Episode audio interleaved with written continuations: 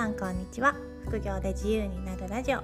副業して5年目もうすぐ6年目のわーママひろです。今日は利益が出そうな本の特徴を一つシェアしたいと思います。それは手作りする系の本です。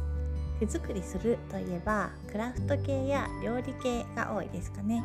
ただ単に手作りをするための手順を紹介した本じゃなくって手作りできそうにないものを手作りするための本がニッチで利益が出やすいです。意外なものを手作りする本は利益が出しやすいということを販売例を含めて紹介します。こんな本があるんだとエンタメ的に楽しんでいただいても嬉しいです。まず合計で5冊以上売ってるのがビールを手作りする本です。ビールって手作りできるの？って思いませんか？手作りビールマニュアルという本は200円で買って1330円で売れました。これはところてんではなくて最初から220円で売られてたのでブックオフの共通価格がないっぽいですよ。他には自分でビールを作る本というのは1000円から1500円ぐらいで仕入れてだいたい3000円で売ってます。これはちょっと定価高いんです。定価というか販売価格が高いんですけど何回か見つけて売りました。あとは発酵野郎世界一のビールを野生酵母で作るという本は220円で買って1200円で売りました。これはちょっと今音声収録時点では800円ぐらいに値下がりしてますけどね。今紹介した3冊は私が実際に売ったものなんですけど Amazon でビールを作る本で検索すると結構どれも相場が高いです。手作りビール読本は最安値1650円だし自分で作る最高のビールという本は2450円が今のところ最安値。あとは世界に通用するビールの作り方大辞典。これを2500円ぐらいで売ってます。ビールを手作りする系の本は高いんだなって覚えておいてくださいね。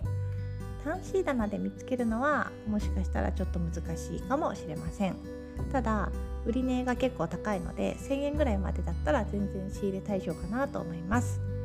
もう一つ例を紹介すると小屋や家を作る系の本です。自分で家を作るってなかなか考えつかないですけどニッチなジャンルだからこそ相場が高いんですかね。実際に売った例としては小屋大全。プロパーダナで1500円ぐらいで仕入れて3500円で2回ぐらい売りました。とは手作りウッディハウス小屋を作る本。そのままのタイトルなんですけどこれは500円でムック本コーナーで仕入れて1600円ぐらいで売りました。次は薪ストーブといろりの本。これは薪ストーブといろりを自分で作るための本です。これも500円ぐらいでムック本コーナーで仕入れて2400円ぐらいで売りました。あとはなかなか手作り上級者向けの本で山で暮らす楽しみと基本の技術。これは山暮らしで使うあれこれを手作りする手順を解説した本です。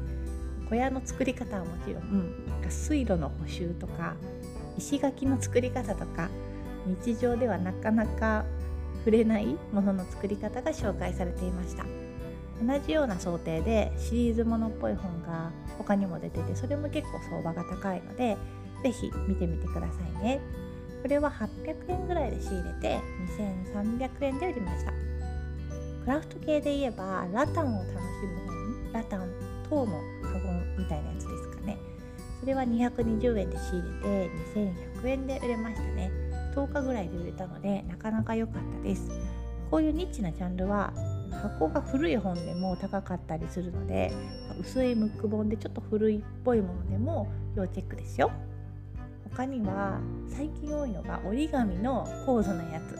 ユニット折り紙とか多面体折り紙。あとはなんかすごいたくさん折り紙を使ってなんかくす玉を作ったりそういう大人向けの難しい折り紙の本は結構高く最近売れてます。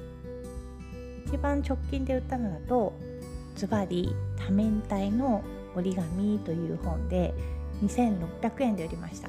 仕入れが220円だったでなかなか利益が出しましたね一つ利益が出る本のま特徴を見つけると似たものが結構目に入りやすくなるのでおすすめです自分が見た本だけじゃなくて Amazon で、まあ、ビール手作りとか 折り紙多面体折り紙で本のカテゴリーにしてこう似たような本の相場はどうかなと調べてみると結構仕入れ知識というか仕入れの視野が広がりますよ。本セドりをやろうかなと思っている人は是非試してみてくださいね。ブログでは本セドりのやり方や販売例をたくさん紹介しているので是非ご覧ください。それでは次回の配信でまたお会いしましょう。ひろでした。さようなら。